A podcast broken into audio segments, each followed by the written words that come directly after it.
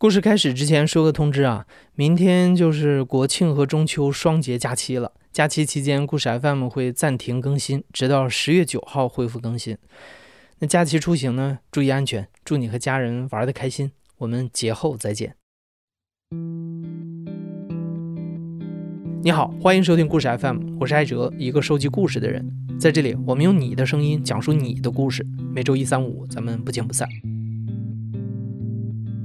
一百多年前啊，美国医生特鲁多曾经对医生这个职业有过一段非常著名的描述：有时是治愈，常常是帮助，总是去安慰。现代医学发展到今天已经非常强大了，但是还是存在着太多不能被科学解决的问题。今天的讲述者叫小江，他的妈妈是在去年十月份的时候，因为一场严重的腹泻进了医院。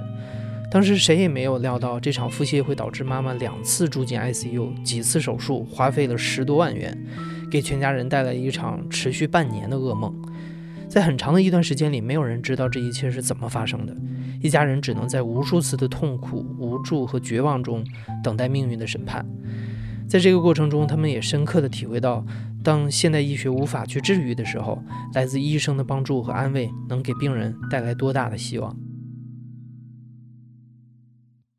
去年幺九年十月份的时候，我妈回湖北老家去玩儿，然后有一天早上，她还说她很开心的去过了早，还吃了什么豆浆油条啊，她说哎呀好好吃。然后当天下午就觉得不行了，腰有点痛，但是她觉得这个症状其实也很常见嘛，可能吃点消炎药或者打消炎针，但是同时她就当天晚上吧。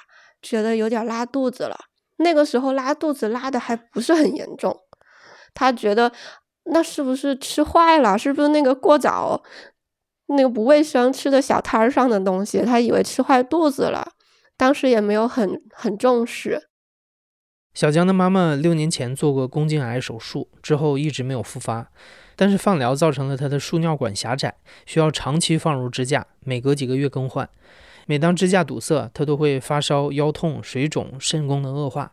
这种情况每隔一段时间都会发生，但通常只要尽快手术换管、疏通堵塞，就会缓解。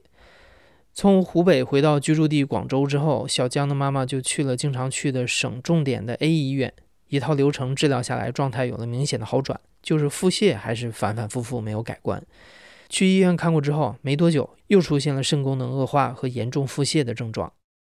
他拉肚子那时候我们还是不知道原因，但是他没有尿，我们知道肯定是为什么，所以我爸第二天就赶紧又把他送到那个 A 医院去，那个时候就挂了 A 医院泌尿外科的一个主任，因为我们想着他这个拉肚子的情况啊，可能跟这个输尿管有点关系，我爸就想可能找主任看看吧，主任会比较有经验一点儿。我爸是一早就开车带我妈去，然后坐在那儿等，等到差不多中午了。当时我爸 他也比较有经验了，就提前都想好要跟主任讲什么，就可能他们等的时候也肯定是在不停的在脑子里面打草稿，就然后等等到那个主任给他看的时候。主任就很简单的看了看，一看他的病历就说，嗯，换管没多久嘛，就换了一个星期而已，啊，我们就说是啊是啊，然后我爸就开始讲啊，他这个我们也觉得很奇怪，他还有那个呃腹泻的症状。当时主任听了之后也没没说什么，我主任就说，那你们去拍个片吧。结果出来给主任看，主任看也就看了一下嘛。也就几分钟，然后就跟你说没没问题，在他的这个认知范围里面，他可能他的经验就是你管子没问题，你们过来也挺麻烦的，你们我给你们开了白蛋白，你们去你们附近的医院打。然后我爸想不通为什么要打白蛋白，但是他也没敢问，因为主任很忙的。然后我爸说好吧，那主任都说没事了，那就回去吧，就就就回去打白蛋白。那个时候回家等了几天，我妈的这个水肿。就越来越严重，他当时水肿肿到这个脸就像吹气球一样就鼓起来了，感觉他的皮肤都在发光。我们又觉得不能等，我们就打了那个 A 医院我们认识的一个医生的电话，那个医生就说：“你过来看急诊吧。”然后当天下午五点钟就做手术，把我妈的管儿给换了。换了当天，我妈就一下子排尿就排出来特别多，肾的那个危机解除了，但是就开始拉肚子，拉得越来越厉害。从那个时候开始就非常严重，一天十几次啊，而且都是水状。当时还没有在泌尿科，医生也不知道该怎么办。后来他老不好，就给他联系了一次。消化科的会诊，当时我我爸记得特别清楚，就很很着急，然后也很开心的在那儿等，也不回去干嘛，也不出去买东西了，一刻都不敢离开我妈病房。结果等了两天，等了两天，第二天应该是傍晚的时候就来了一个医生，我爸跟那个医生当时也讲了很多，但那医生。他也没有去看，说那你到底什么原因？他们也没分析，他就说那你你开蒙头石吧，吃吧，就就这样。我爸当时应该是生气的，主要是气不是因为医生没认真看，因为他也很理解，医生都很忙嘛。他就是觉得，哎，怎么说要来？我们等了这么久你才来，嗯，当时就觉得 有点烦。但是还没有到生气的这个地步，到生气是什么时候？他又在泌尿外科住了几天，他们觉得啊，你细菌感染，你你该吃的药、该打的针也打的差不多了，然后你拉肚子，嗯，这块儿我们也帮不了你，嗯，你就通知我妈说你赶紧出院。哇，我妈那个时候就觉得天呐，为什么要我出院？她那个时候。整个人都已经非常虚弱了。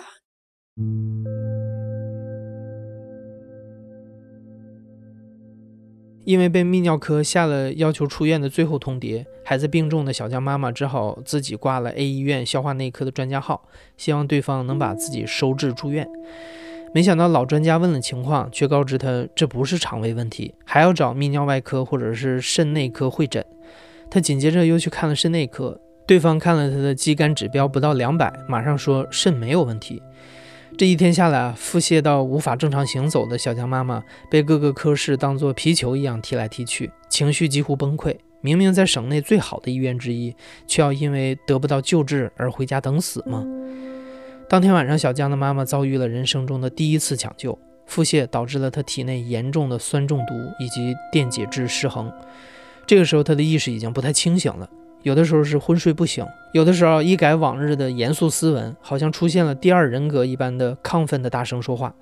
小江赶紧请假飞回了广州，从此天天守着妈妈。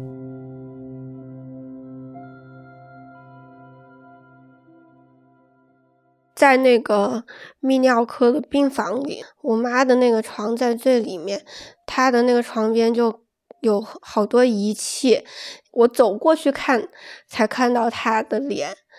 他当时脸朝着那个天花板，整个人很呆滞，叫一叫他吧，他就把眼睛睁一睁，这个眼神很涣散。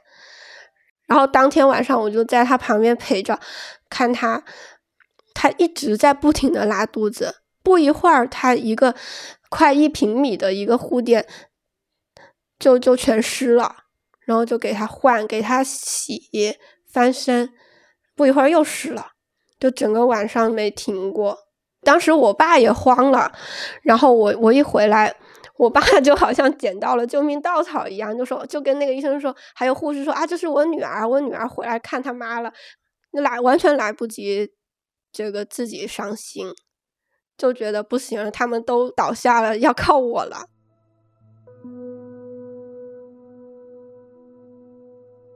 小江从来没有见过那个样子的妈妈。她当时刚满三十岁，在他的印象里，妈妈一直是一个很严肃、很坚强的人。即使是在患癌期间，也几乎没有表现出过自己的虚弱。这是他第一次体会到爸爸妈妈都要依靠他了。医生说，妈妈的腹泻啊，已经达到了霍乱的水平，各项生命指标都已经达到了危险的边缘。没有人知道这一场灾祸是怎么降临到妈妈的头上，没有医生能回答出具体的病因，甚至连一个推论都没有。各个科室之间来回推诿，最后的建议啊是让他把妈妈送到 ICU 去保命。送进去进电梯的时候，我妈就有点醒醒过来了，然后那个护士就问她说：“啊，你知不知道你现在要去，呃，要去哪儿啊？”然后我妈就第二人格又出现了，很豪言壮志的说：“我又来到了这片热土。” 然后当时电梯的人都笑了，哎呀，我当时也也被他逗笑了，真的是。他讲完之后就又自己给给给昏睡过去了。后来就是是推推进 ICU 进去的时候，那 ICU 的门特别大，特别厚，一个电电动门，门一开，他们就把我妈推进去，不让家属进。然后医生就就说：“你们明天再来吧，我们每每天的探视时间就是三点半到四点。第二天一早，我们就也没怎么睡嘛，天亮了，大家就起来，又跑到医院去。等到中午的时候，医生就通知说要推我妈再出去做一个检查，拍个 CT。那个时候，我妈一被推出来，我我那个时候被被被吓坏了。”因为他完全是那种昏厥的状态，眼睛紧闭，嘴巴是张着，然后你可以看到他的嘴唇很干，粘在牙齿上，就感觉这个人已经很久没有动过，而且没有生命力了。我们叫他，完全没有反应，一点反应都没有，最多的反应就是张着嘴，就可能出一点气出来，啊，就这样。就这样出一点气出来，让人家知道他还是有有还有生命的。我当时就生气了，我特别生气。我说进 ICU 抢救了一个晚上，为什么会把人抢救成这个样子？进去之前还能说话，还能说笑的，怎么进去之后第二天就变成这样了？我当时就在想。已经想好了要跟医生讲什么，所以那个医生一来，我就问了他几个我妈的指标，就包括那个一个酸中毒的二氧化碳结合力，就是一个酸酸中毒的一个比较重要的一个指标。那个医生一听，他就愣住了，他没想到我会问这个，而且他也不知道，他就犹豫了一下，又回去看，看完之后把这个结果告诉我。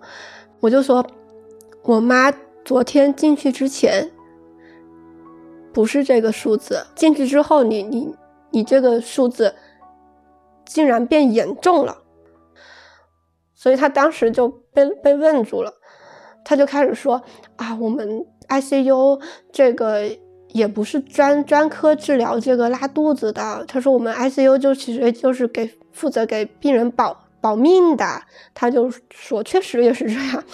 他说我们就监测他的一些基本的生命指标没有问题嘛，然后就支支吾吾，我就我没法跟医生吵架。我们作为病人和病人家属的，我们太卑微了。就医生愿意治病救我们，我们已经很感激了，不敢吵。我们对医生从来都是非常客气的，非常。唯唯诺诺的，这医生说什么？嗯，好的，好的，好的，好的。啊，那这个是啊，陈医生，那我还想问一下啊，再耽误您一点时间啊，我们这个啊都是这种状态，完全不敢跟医生吵。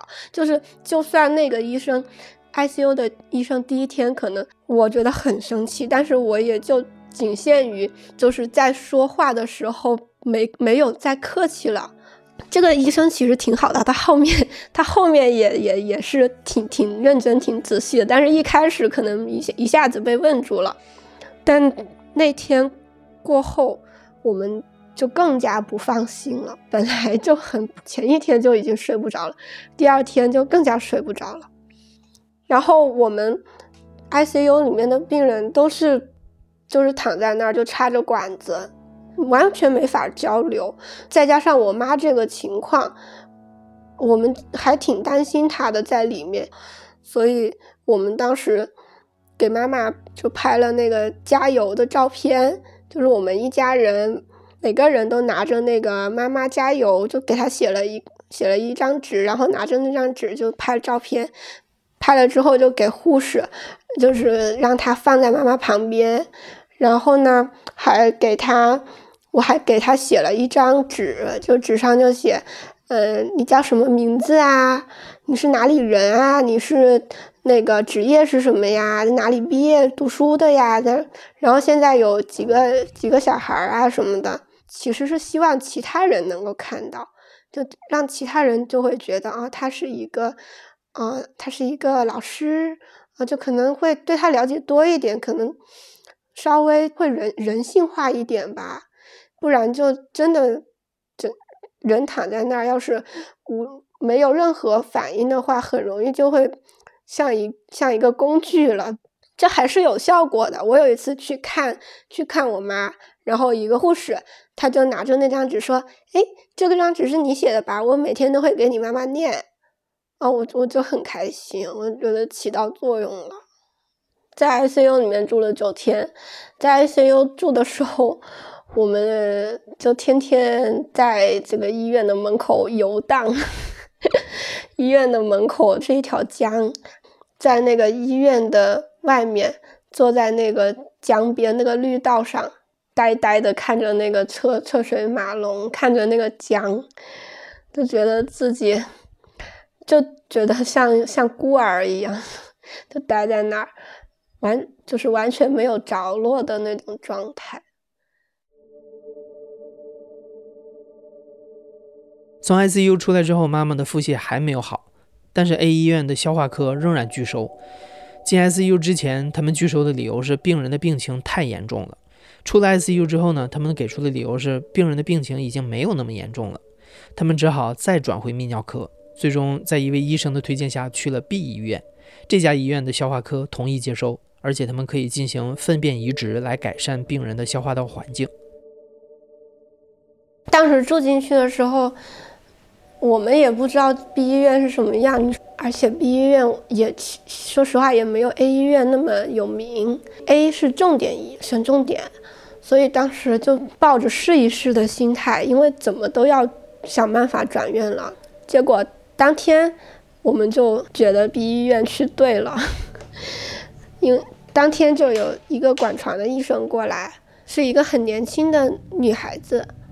扎着个马尾，然后说话也很很爽朗的那种，嗯，就跟我们交流啊什么的，就开始问。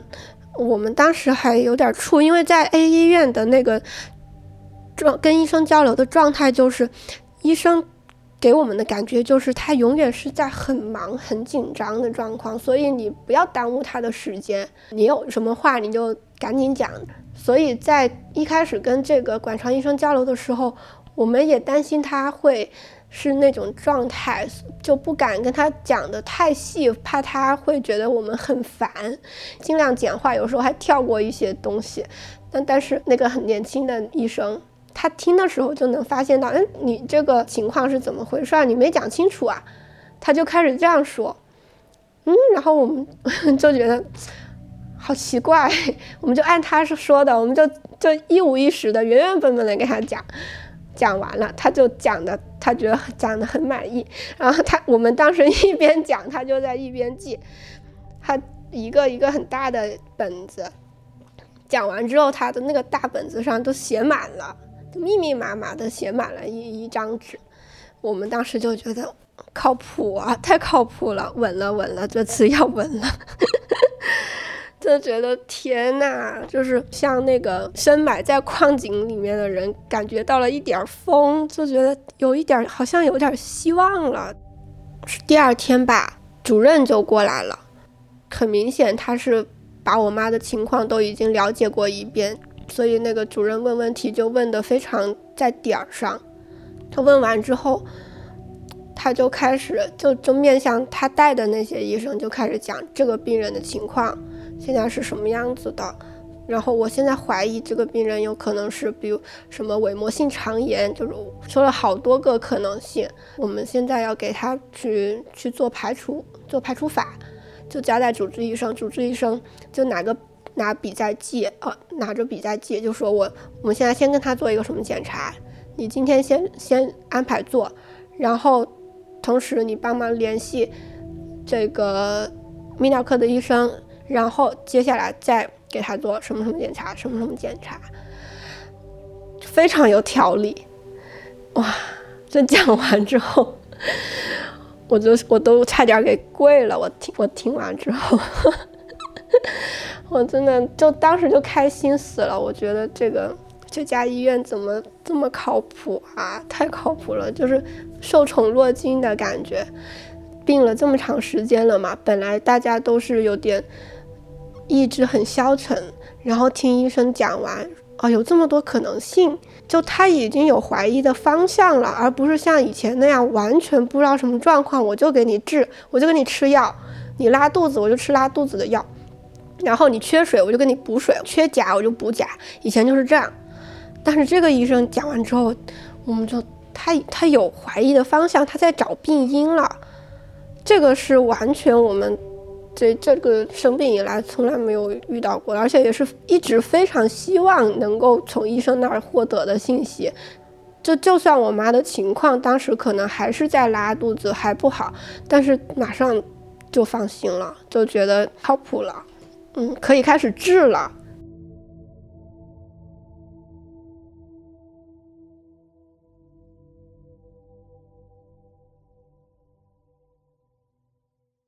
随之而来的是一系列的全面排查，从最基础的 B 超、CT、胃镜、肠镜，再到 PET CT 全身扫描、胶囊镜、粪菌移植，最后实在没有办法了，还尝试了激素治疗。一开始是打小剂量的激素，打了一个星期没效果，然后主任就说来点大剂量的冲击一下，打了三天也没用，就是当所有的方法都用完了。妈妈还一直在腹泻的时候，那个时候是我觉得很受不了的时候。我还很很很印象很深的，就是有一个晚上，那个时候是春节期间嘛，病房里面那一层都没有什么人。我那天晚上凌晨四点多钟，我妈就把我叫叫醒，说不行，我又要拉肚子了。然后，我就给她。就让他拉，拉完之后就帮他换那个成人那个尿不湿，就拿着他的尿不湿去去丢，走在那个那个空荡荡的走廊上，就看着那个走廊上有一个很大的那个电子钟，写着四凌晨四点几几多少分，然后我就当时整个人也很累很辛苦。然后我妈又刚刚刚又拉 拉了这么多，而且都是水，我就一边走一边觉得很绝望。当时都眼泪就不由自主的就流下来，而且周围没周围没有人嘛，眼泪就完全像有一点决堤了一样，就不停的往下流。然后就就想着说，如果是。如果我得了新冠，我就可以什么都不管了。当时还有这种，就是哦，有那么一一秒钟有有这个想法。过了几天，主任主任又来啦，我们都很绝望了。那个时候，激素都没用了，那还能怎么办呀？人家非典也就只是打激素而已。我妈也就跟主任说。我。这个我觉得情况是不是没没没救了呀？医生就说你不要担心，有我在，我会帮你看的。你们病人就负责养病就好了，休息就好了，不要想那么多。他说治病的事情就交给医生，他就是这样说的。我从来没听过医生这样说。哇！我当时就觉得他的形象在我的眼里好高大呀。然后我妈听到之后也是，我我我们全家人听到之后，当时就很感动。我当时就我要哭了，那个时候就觉得你在绝望的时候，这个医生能跟你这样说，感觉能够给你一个有一个信念，有一个有一个依靠的感觉。我们就觉得 还行，还还能坚持吧。主任就很快就又又又又再过来，他就说消化道这边的问题，我们这边基本上都排除的差不多了，怀疑可能就还是肾的问题。刚好我们也一直有这个怀疑，然后我当时我就跟医生说，那要不先给他换一个输尿管支架，然后医生就答应了，就马上就安排手术给他换管了。就在换完之后的当天，我妈妈就。没有腹泻了，当时我看到他那坨大便的时候，我真的好开心。他不方便活行动嘛，我用尿盆接的，接完之后拿过来一看，嗯，有形状的。当时我们完全没想到，就那段时间，基本上那个科室的医生都被我们折磨过一遍，所以大家都知道我妈的情况。然后一听我妈没有拉肚子了，他们也觉得 很神奇，而且也很开心。然后主任就分析，那她拉肚子果然是跟输输尿管有关系，那应该是输尿管跟她的结肠或者小肠之间有一个漏，就是连通了。她为什么会拉肚子？那就是因为输尿管一发炎就堵住了。堵住之后，他的尿就开始通过输尿管排到进到小肠里了。他就是主任就这样分析。那为什么输尿管会那么容易发炎？那也是因为有这个漏的存在，所以那个肠道里面的各种细菌就会进到输尿管里面。在将近一百二十天的不断腹泻之后，小江妈妈终于可以短暂的回到久违的家里歇一歇。家中一切如常，可是，一家人却感觉恍如隔世。这个时候的妈妈做起什么都小心翼翼，像惊弓之鸟一般，惶惶不可终日。后来，在又一次水肿、腰痛之后，他们决定到医院彻底解决这个漏的问题。然后手术那天是从下午一点钟开始推进手术室，我跟我爸就在外面等，等到晚上十一点的时候。我我爸都要哭了，我爸真的是就跟我说：“哎呀，你妈在还怎么还在里面？什么情况啊？就开始这样了，然后整个人都要哭了，都不好。”我就没过多久，十一十一点多钟，就终于我妈就出来了。医生还拿了一个托盘，托盘里面 装了一节我妈的肠小肠，给我们看。我真我从来没看过，我感觉跟我外那个菜市场的那个大肠肠 长得差不多。嗯，就我们看说啊，你看这这好大一个漏，就截掉了。我们一看，就真的是。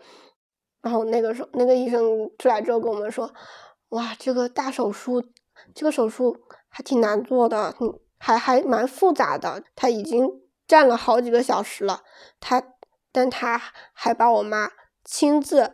送到 ICU，所以这个医生也做的很累。他说：“他说我我开不了车了，不能开车回家了，我我打个车走了，打个车回去。”然后我们也也就就就很感感谢他。第二天我妈从 ICU 出来，然后状态就还还挺不错的。然后我还我还站在我妈床边的时候，我就听到。后面有个 有个有一个人声音很大，就进进门来说：“哎呦，四代长老啊！”嗯，我就觉得啥意思啊？我再看一下我妈的床，我妈床边就挂了四个引流带，然后我回头一看，就是那个帮我妈做手术的医生，他当时那个白大褂都还没有穿上，还还穿的是那个自己的衣服，我我我第一眼还没认出来。啊，他就过来，就很亲切的就开始跟我妈讲啊，感觉怎么样啊？现在这，我妈就说还挺还挺好的，恢复过程也很长，因为我妈就这个刀口很长，从肚脐眼上一一直到四四十公分的样子。但其实我现在回想起来，我就觉得很快，因为她每天都在每天都在恢复。一开始什么都不能吃，只能喝一点粥水，米都不能有。到后来，我记得很快他就开始不满足了，就想吃东西了，那是很好的兆头。然后有一天跟我说我要吃酸菜鱼，我就给他买那种不辣的酸菜鱼，就就就这样就就好了，恢复了。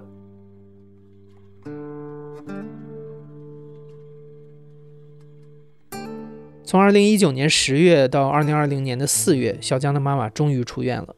这场漫长的噩梦终于结束之后，小江在他的豆瓣日志中写下了几千字的长文来记录这一次艰辛的住院。在文章的结尾，他这样写道：“时间来到四月二十六日，天气很热了，这里的疫情也开始缓解。早上下了一场小雨，医生走到妈妈床边，告诉我们最新的检查指标，说可以出院了。我们笑着谢过医生，转身拥抱妈妈。幸福终于降临到了这个家庭。生而为人，生病求医本身就是一件很艰难的事情，但凡能治好，就是万幸。”你现在正在收听的是《亲历者自述》的声音节目故事 FM，我是主播艾哲。本期节目由刘豆制作，声音设计孙泽宇。感谢你的收听，咱们下期再见。